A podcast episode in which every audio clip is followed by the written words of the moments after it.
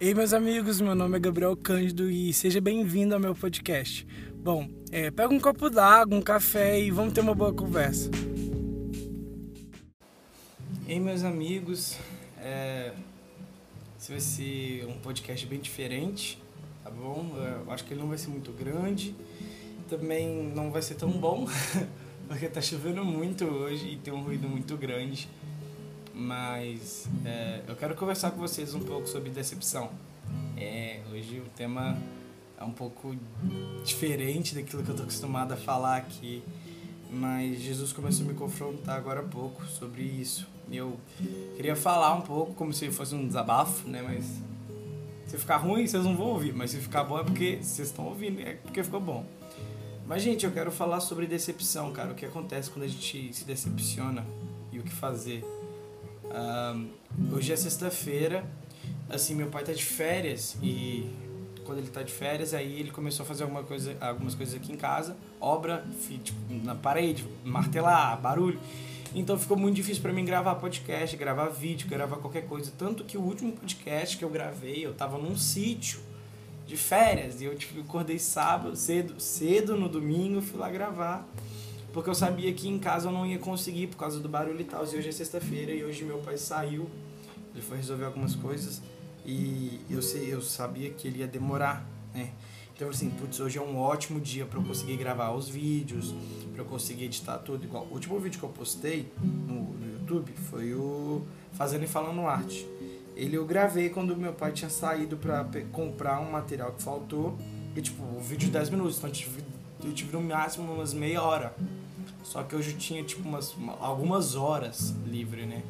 Eu, começou mal porque eu acordei um pouco tarde, eu queria ter acordado mais cedo. Mas a questão é, eu tinha feito, cara, muito plano, muito plano para hoje. Eu tinha feito plano para gravar, gravar podcast, eu queria gravar uns dois, três podcasts, uns quatro, cinco vídeos, porque, cara, realmente ia dar. Ia dar muito, só que começou a chover pra caramba. Um, tanto que agora eu não tô nem dentro do guarda-roupa, hoje eu tô no meu quarto mesmo. Eu fiquei bem chateado porque os vídeos que eu tentei não deu certo, a chuva começou, atrapalhou. Eu gravei um vídeo, nem sei se ficou bom, vou ter que ver. Todos os que eu tentei, pelo menos um eu gravei, mas eu não sei se está bom. Todos os outros que eu tentei gravar, alguma coisa aconteceu e atrapalhou. A chuva começou a engrossar e começou a dar um chiado muito grande. Aí, eu acho que igual agora, ó. Se tiver rolando um chiado no fundo, é por causa da chuva, né? Mas a, a questão que eu quero falar, gente, é que o homem faz planos, mas isso é uma coisa que o Rafael Conrado diz, né? O homem faz planos, mas a frustração vem de Deus. Uh, é engraçado porque a gente, quando a gente pensa em frustração, a gente logo pensa coisa ruim. Mas a questão é que quando Deus ele nos frustra é porque, cara, alguma coisa não está do jeito que Deus quer e Deus está querendo frear algumas coisas, sabe? Então, às vezes, nós ficamos tão decepcionados porque nós não conseguimos fazer as coisas, mas é só Deus falando, cara, calma aí, cara, pega leve, pausa, sabe? Então, a frustração e a decepção, elas, elas são duas grandes professoras na vida de todo mundo, sabe? Eu nem falo só da galera que é cristã, mas eu falo de todos, porque toda vez que você é decepcionado com alguém, você automaticamente cria uma barreira contra essa pessoa e você não quer muito saber dessa pessoa quando você é frustrado por uma situação, você fica, você fica muito decepcionado com essa frustração, com essa situação, e você começa a lidar com as coisas de uma maneira diferente, porque a frustração e a decepção ela muda o nosso jeito de ver. E cara, quando Jesus ele nos frustra, cara, eu quero deixar claro que eu não tô falando que é alguma característica ou alguma coisa em Jesus que faz a gente ficar frustrado, mas é aquilo que nós fazemos e não dá certo, nós queremos assim, poxa Deus, mas cara, era pro Senhor, Deus. Igual, igual a questão dos vídeos, gente, eu vou ser bem sério, eu tava tipo, cara, eu queria muito gravar, queria muito gravar. Só que simplesmente não rolou, então tipo, o que, que eu tô aprendendo com isso? O que, que eu tô sendo ministrado com isso? E cara, se a vontade de Deus ela é boa, perfeita e agradável, por que eu não consigo confiar nela, sabe? A gente fala tanto isso, nossa, a vontade de Deus é boa, perfeita e agradável, faça a vontade de Deus, que seja feita na terra assim como é no céu, não sei o que, não sei o que. Mas quando Deus começa a fazer a vontade dele, nós já começamos a levantar as armas e falar assim, Jesus, a questão não é assim, Deus. Eu sou servo do Senhor, não sei o que, não sei o que, eu vou fazer, não sei o que, vai acontecer. Deus falando, não vai rolar porque eu não quero. E simplesmente não rola porque Deus não quis. E eu acho isso incrível, na verdade, sabe? Porque saber que Deus é, é, o dono da minha vida e Ele controla tudo, cara, isso é muito, muito pacificador e muito satisfatório. Porque, cara, se as minhas escolhas dependessem de mim, Deus me livre, sabe? Deus me livre delas. Porque, cara, o coração do homem é fadado a, a, ao pecado devido à queda de Adão, né? E a Bíblia nos diz que o coração do homem é enganoso, Jeremias nos diz isso. Mas, cara, a Bíblia nos diz que Cristo veio para nos trazer vida e vida e abundância. A Bíblia também nos diz que Ele é a verdade, o caminho e a vida. A Bíblia nos diz que Ele é o bom pastor. A Bíblia nos diz que Ele é a rocha inabalável. A Bíblia nos diz que Ele, ele é o descanso, que Ele é a segurança, que Ele é manso, que Ele é humilde, que o fardo dele é leve, que o jugo é suave. Sabe, a Bíblia sempre nos lembra de quem Jesus é, sabe? O Cordeiro de Deus, o Filho de Deus, sabe? E, e às vezes a gente esquece quem Ele é e a gente acha que Ele é só alguém sabe? E, e eu falo assim, cara, a, a gente acha que Deus é, é, A gente acha que Deus, ele, ele é. Isso foi uma coisa que eu aprendi, né? Ele é um ser pessoal que transcende o ser pessoal, porque ele é três em um. E é muito loucura isso. Mas a questão real é que nós tratamos ele como se fosse uma pessoa e nós esquecemos que ele é um Deus, sabe? Ele é o Deus, não há ninguém maior, sabe, que ele. E cara, quando ele coloca a mão para as coisas, é, é, é, melhor a gente começar a reconhecer que, cara, melhor é estar na vontade de Deus do que estar na minha própria vontade. Cara, eu nem falo sobre você estar passando algum problema, tipo, ai, não, não.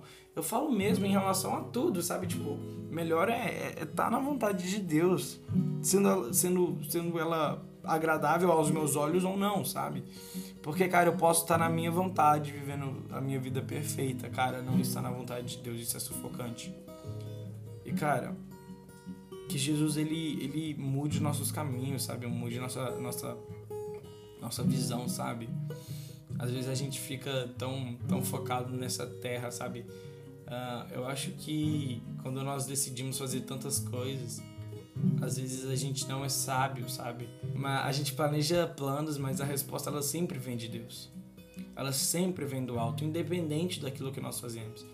Cara, então, às vezes, é... vou dar um exemplo, vamos, vamos lá. Uh, sei lá, você tenta um vestibular e você não consegue, você tenta um relacionamento e não consegue, você tenta um emprego e não consegue e você começa a se frustrar nisso, assim, mas Jesus, por que eu não tá dando certo? Jesus, por que, que eu não consegui? Por que, que meu relacionamento não deu certo? Por que, que eu não entrei na faculdade? Por que, que eu, minha nota no Enem não foi boa? Por que não sei o quê? Por quê? Por quê? Por quê? Por quê? Cara, às vezes a gente só tem que parar de perguntar o porquê e começar a reconhecer que, cara, Deus, eu creio que essa é a sua vontade, ela é boa, perfeita e agradável para mim e não há nada melhor que ela. Então, Jesus, eu oro para que o Senhor descanse o meu coração, sabe? Eu acho que a gente tem que ser mais assim, sabe? E eu me coloco nisso, porque eu sou uma pessoa muito muito complicada de se lidar e eu sou uma pessoa que fica muito frustrada e quando eu fico muito triste, eu fico muito triste mesmo, não é brincadeira, eu fico muito triste.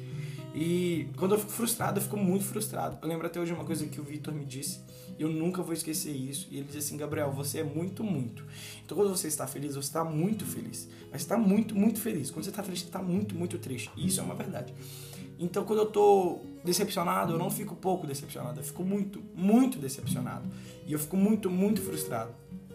E cara, glória a Deus que Deus tá tirando o tapete, tá me balançando as estruturas, porque, cara, assim que a gente é moldado, sabe? A gente é moldado no fogo, sabe? É realmente tem que doer algumas coisas, tem que bater de frente com a gente, a gente tem que receber algumas pancadas, sabe? Essas coisas, elas, elas precisam balançar quem nós somos, sabe? E eu, eu acho que isso é tão importante, sabe? Que a gente seja chacoalhado por aquilo que Deus está fazendo, sabe? A gente vê os homens na Bíblia e a gente fala assim, cara, que incrível a vida desses caras. Mas, gente, a gente acha que é tão bonitinho esse. Vou dar o um exemplo de Pedro, sabe? O papo de larga tudo e vem me seguir. Cara, hoje em dia isso ficou até meio banalizado e a gente fala, ai, mas eu vou largar tudo para te seguir. E sabe, às vezes a pessoa não tem nada tá falando que vai largar, mas não tem nada para largar. Mas, gente, Pedro, Pedro tinha uma família, Pedro tinha um emprego, Pedro tinha estabilidade, cara. Essa é a verdade, Pedro tinha estabilidade. E chegou alguém e falou assim, cara, siga-me. Cara, gente, pensa como isso não chacoalhou a vida de Pedro, sabe? Como isso não balançou as estruturas de Pedro.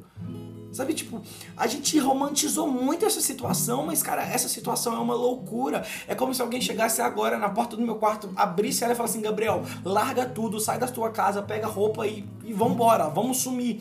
E vamos viver o evangelho, sabe? Tipo, nem precisa ser o evangelho nesse caso. Pode ser qualquer coisa. Eu vou virar e vou falar assim, cara, não, porque isso é loucura tá? Eu tenho que perguntar meus pais, eu tenho que eu tenho que não sei o que, eu tenho meus planos, eu não tenho o que, não sei, sabe? Eu tenho estabilidade, sabe? E Jesus ele simplesmente chegou em Pedro e tirou a estabilidade de Pedro, sabe? E cara, eu, eu fico imaginando a cabeça de Pedro na hora que Jesus morre.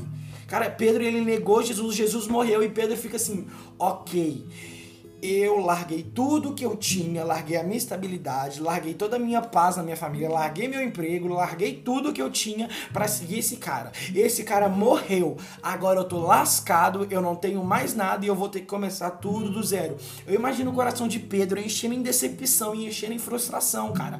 E ele falou assim, cara, eu larguei tudo, eu decepcionei ele antes da morte dele, eu me decepcionei, eu larguei minhas coisas, minha família deve estar meio revoltada comigo, meus amigos, meus sócios de trabalho devem estar bravos comigo porque eu larguei tudo.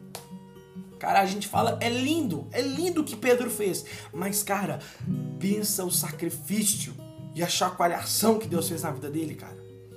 Mas, meus amigos, o mais incrível disso tudo é que, mesmo Pedro tendo decepcionado Cristo, Pedro tendo se decepcionado, se frustrado, Jesus ele ressuscita, cara, e a frustração de Pedro é jogada por água abaixo.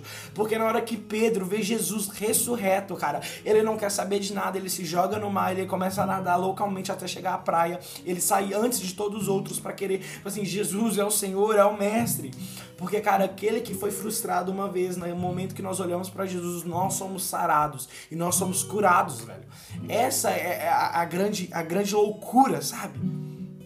Que a frustração de Pedro, o temor, o medo de Pedro, ele foi totalmente jogado por baixo, para baixo e acabado com aquilo quando ele olhou para Jesus. Então, sabe, a mensagem de larga tudo, ela fez muito mais sentido agora, sabe? A mensagem de nada mais importa fez muito mais sentido, sabe? Eu imagino Pedro também podendo dizer, como Paulo diz, sabe, eu considerei tudo perca diante o valor do meu Senhor, sabe? Eu imagino Pedro loucamente em lágrimas correndo atrás de Jesus, assim, cara, eu não, ele não mentiu, sabe? Ele realmente, ele é o filho de Deus, sabe? É verdade, a história é verdade, sabe? Cara, eu imagino o coração de Pedro queimando em amor, cara. Queimando em amor, queimando em felicidade. Porque, cara, o meu Senhor ressuscitou. O meu Senhor, ele não me deixou sozinho. O meu Senhor não me abandonou. O meu Senhor não mentiu para mim, cara. Eu me decepcionei comigo mesmo, mas ele não me decepcionou, sabe? Cara, isso é lindo, cara. Isso é surreal. Isso é surreal, cara. Sabe, isso é surreal. Hoje em dia, se a gente se, se, a gente se colocasse no lugar de Paulo durante cinco minutos dentro da prisão, por ser preso por causa do evangelho, eu acho que a gente ficaria, mas Jesus, a gente estava pregando o evangelho e agora que eu tô na prisão, sabe? Sabe, a gente foi tão moldado em, em, realizar as coisas do jeito que a gente pensa que é, sabe? A gente foi tão moldado em, em pensar assim: ok, vai rolar uma, uma pesca milagrosa e eu vou andar com Jesus o resto da minha vida. Não, não, cara. Primeiramente, alguém tem que largar a estabilidade, alguém tem que deixar tudo. E tem que seguir alguém que vale muito mais, sabe? Tipo, cara, é melhor estar frustrado comigo estando ao lado de Cristo do que estando extremamente em alegria e Cristo estar frustrado comigo, sabe? Cara, a decepção que ela vem da parte de Deus, sabe? A, a, tem um texto bíblico, eu não vou lembrar agora, mas se eu não me engano, cara, 2 Coríntios 7 tem um texto incrível que fala sobre a tristeza. E eu vou ler dos 5 em diante. Pois nem quando chegamos à Macedônia tivemos descanso, pelo contrário, em tudo fomos atribulados extremamente, lutas, internamente temores.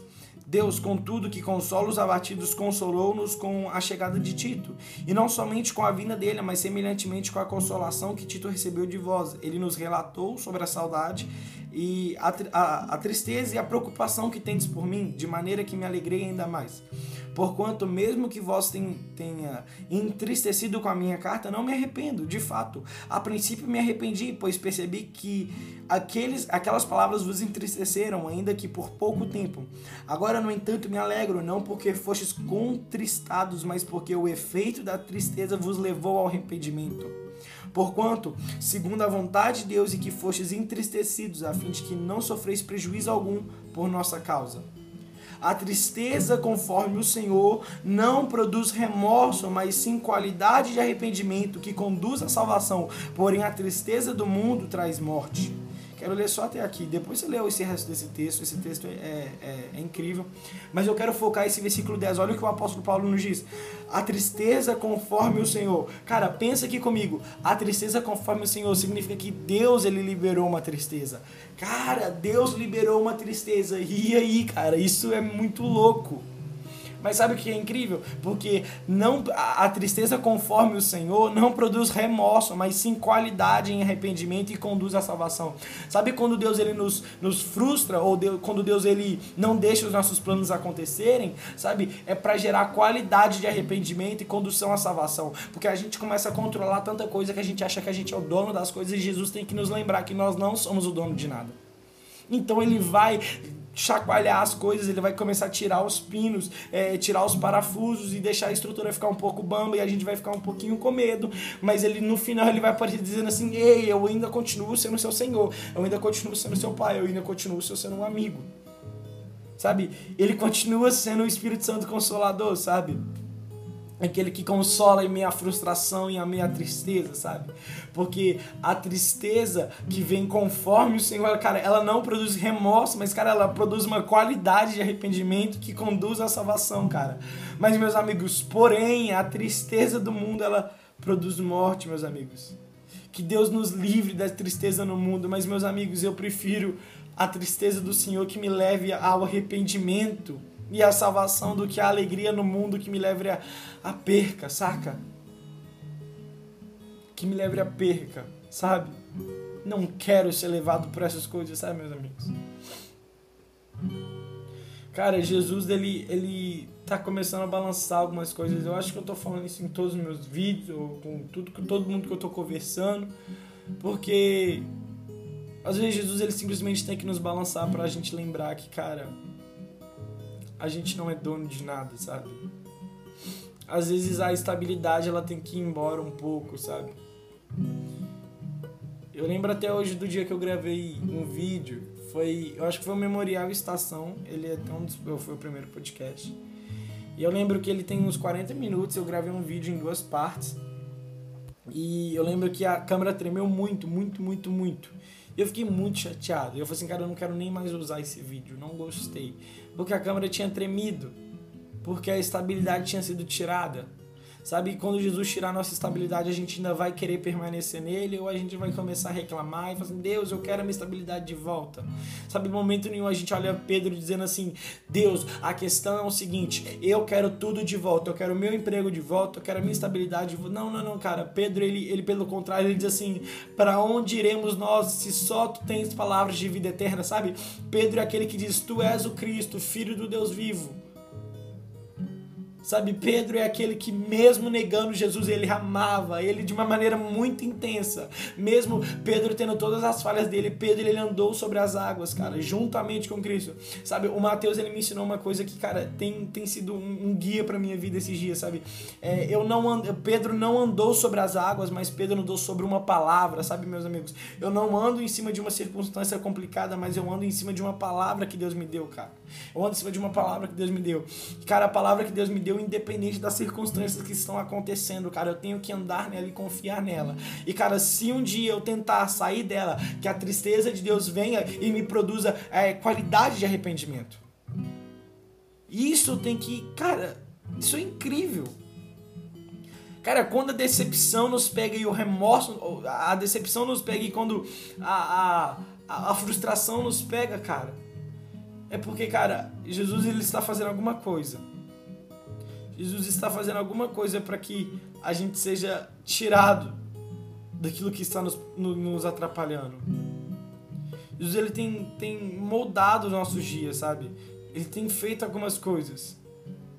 Sabe, meus amigos, Hebreus nos diz assim, versículo do, capítulo 12, versículo 11. Uh, toda correção, de fato, no momento em que ocorre, não nos parece ser motivo de contentamento, mas de frustração.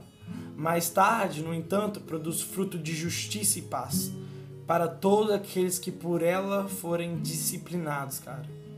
Mano, olha isso. Olha isso. Sendo assim, fortalecei as mãos enfraquecidas e os joelhos vacilantes. Preparai caminhos retos para os vossos pés, para que aquele que manca não se desvie, pelo contrário, seja curado. Meu, cara, olha isso, olha isso. Isso aqui é incrível, sabe? No momento em que Deus nos corrige, às vezes a gente fala assim: não, cara, isso é frustração. Mas, cara, o momento que Deus nos corrige, é o amor dele, cara. É, é justiça, cara. É justiça de Deus. Cara, isso é uma prova do amor de Jesus por nós, cara. Isso é uma prova do amor de Jesus por nós, sabe? É um fruto de justiça e paz para todos aqueles que por ela forem disciplinados, cara. Sabe, meu amigo? A decepção e a frustração, elas são duas grandes professoras que nos discipulam, que nos descem a pancada até a gente tomar vergonha na cara e, e permanecer naquilo que Deus está fazendo. Meus amigos, esse é o vídeo. Ô oh, meu pai, não é vídeo não.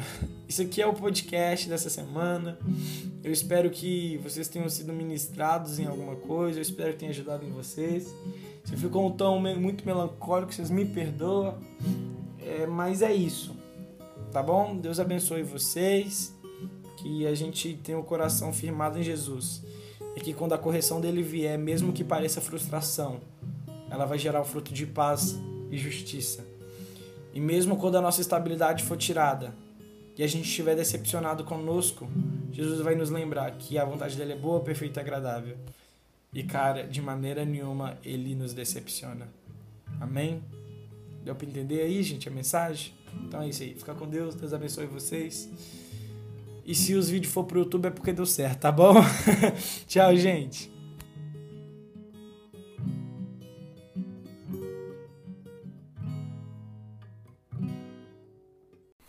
Bom, você acabou de escutar o meu podcast. É, espero que tenha sido uma conversa muito boa, muito edificante, muito legal. Então, até uma próxima. Tchau.